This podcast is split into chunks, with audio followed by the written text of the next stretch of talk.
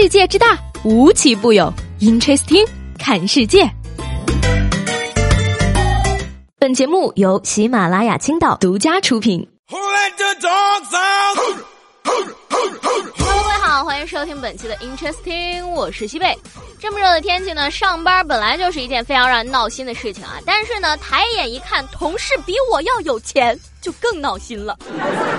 我们公司呢有一个拆迁户，家里那是趁十几套房子呀。今天我实在好奇，就忍不住问他：“你们家这么有钱，为什么还上班啊？”他跟我说啊。这你就不懂了，这应该就是家庭教育的关系。不止我上班，我爸也上班，我妈也上班，就连我奶奶还在上班。他说到这儿，我都有点惭愧了呢。没想到他话锋一转，不上班，我们炫富给谁看呢？我羡慕，我嫉妒，我恨，我想犯罪，我想去他们家别墅偷钱，但是理智制止了我。就我这个智商的话，如果走上了犯罪的道路，肯定不会比下面这几位好到哪儿去。说是四川啊，有三个小伙儿想着要干一番大事业，于是呢，他们就前往深圳的一个别墅区进行入室盗窃，不要电子产品，不好出手，就偷现金。但是各位合计合计，这年头谁家里还放现金呀？于是呢，进了好几个人家，三个人一共才偷了三百块钱。工作完了得下班啊，于是三个人又坐车回了老家。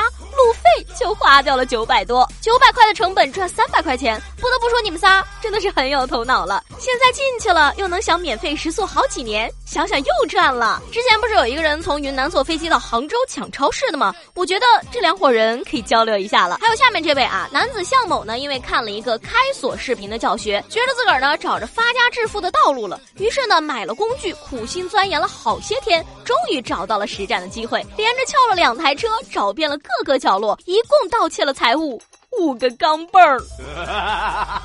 说到这儿呢，我其实想采访一下楼上两波蠢贼，此时此刻是什么心情？难过吗？后悔吗？是不是特别的恨马云呢？这也说明呢，在我们中国偷钱远不如偷手机靠谱。综上所述啊，人不管从事什么行业，永远不能与社会脱节。这帮人是不是觉得住别墅的人、开车的人肯定身边全是大笔的现金？这就是典型的被电影骗了好吗？这三百块呀，没准儿都是人家屋主的私房钱呢。当然了，话不能说这么绝对呀，别墅里边。只有三百块钱，不代表别的房子里边就没有现钱。说湖南的一名市民呢，把一百六十万的现金存在家里，等拿出来的时候啊，发现钱都烂了，有的钱一碰甚至都掉渣了。而他把这堆碎纸片抬到银行，工作人员用小刀一张一张起开鉴定，最后呢，给他兑现了一百二十四万。我的天哪，这什么家庭条件？一百六十万放这么长时间都没用上，不是哭穷，我一百六十块。都存不下几天呀！但是为什么这么大一笔钱不往银行存呢？难道这也是私房钱？银行的工作人员也说了啊，这个钱之所以能够烂得这么彻底，是因为主人在藏钱的时候，为了保护，给钱包上了一层锡纸。结果水汽进去了以后啊，锡纸拦住出不来，导致钱烂的又坏又彻底。这个事儿告诉我们一个什么道理呢？不能藏这么大的票啊！藏钢镚能有这事儿？有钱人的心思我不懂，手艺人的手法我也看不太明白。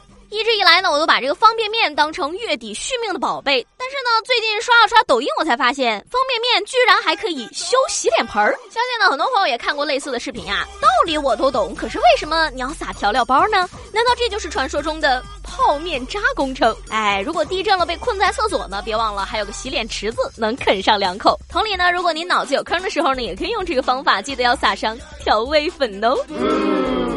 下面这位选手的操作和智商，一看就是用方便面补过脑子的人。说这个重庆男子彭某呢，在超市排队的时候，等排在前面的人打开付款二维码的界面之后，就在背后扫人家的二维码。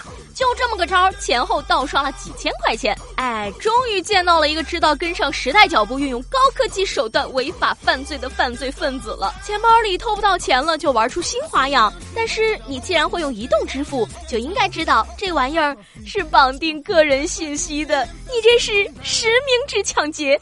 是条汉子呀！Amazing，君子坦荡荡，就算是抢劫都要光明正大的抢。无独有偶呢，浙江男子张某呢，因为赌博欠了三十万的外债，于是呢，女朋友跟他吹了，甚至啊还留下了一个孩子。没有办法呢，张某为了搞钱，就约了俩网友，打算一块抢劫。那当天晚上呢，张某也是开着一辆贴着“渣男”二字的白车，还没等网友赶到，就被警察给抓了。哎呀，渣的明明白白，不愧是渣男呐！渣成这个样子，才二十七岁就有了十几年的女朋友，这个世界。真的太不公平了，对吗？差不多的年纪，作为老实人的我，还在靠相亲维系感情。那天呢，我听到一个理论啊，说相亲之前呢，一定要说自己长得丑。如果你是美女帅哥的话，大家会觉得你很谦虚；如果你真的很丑，至少还能发现你的另一个优点，那就是诚实。我一直就是那个诚实的人。说起来呢，昨天我们还是祖国的花骨朵儿，今天就迈进了中年危机了。特别是今年啊，在这个严峻的毕业形势下，同学们的头好像更秃了一点。现在呢，你在网上搜一下翟天临，我的天，全都是毕业生在狂喷他。那因为之前的学术造假事件呢，现在各大高校都在严查毕业生的毕业论文，不知道多少毕业生呢都在熬夜降重改论文。那翟天临怕是做梦也没有想到自己会有这个成就。作为一个早已经毕业了的说风凉话的人，我就得批评一下同学们了。当初吃瓜要求严查的也是你们，现在轮到严查自己就开骂了，你这是双标呀！我觉得呢，这一件好事啊，推动我国教育界的改革，提高毕业生的质量。翟天临是我国学术界的功臣，变相的减少了学术垃圾的产出，功在当代，利在千秋啊！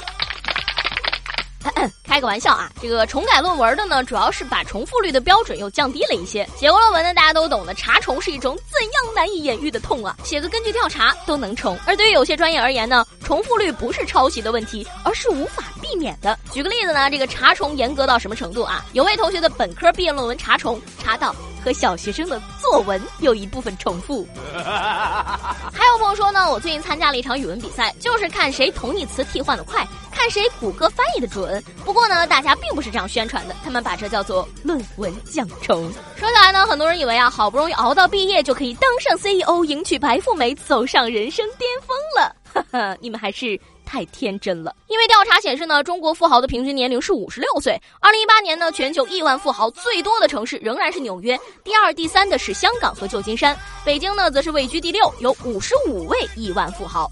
所以现在问题来了，朋友们，哪位老板愿意跟我拼个单？北京的亿万富豪就有五十六位了呢。嗯哎呀，我现在还没有成为亿万富豪，一定是因为我的年龄还没有到。等一等呢，暴富总是会来的。当然呢，更大的可能性就是暴富到来之前，职业病先来了一堆。话说呢，我最近也参加了一场比赛，就是看谁体重增加的多，头发掉的最多。不过呢，大家也不是这样宣传的，他们把这叫做同学聚会。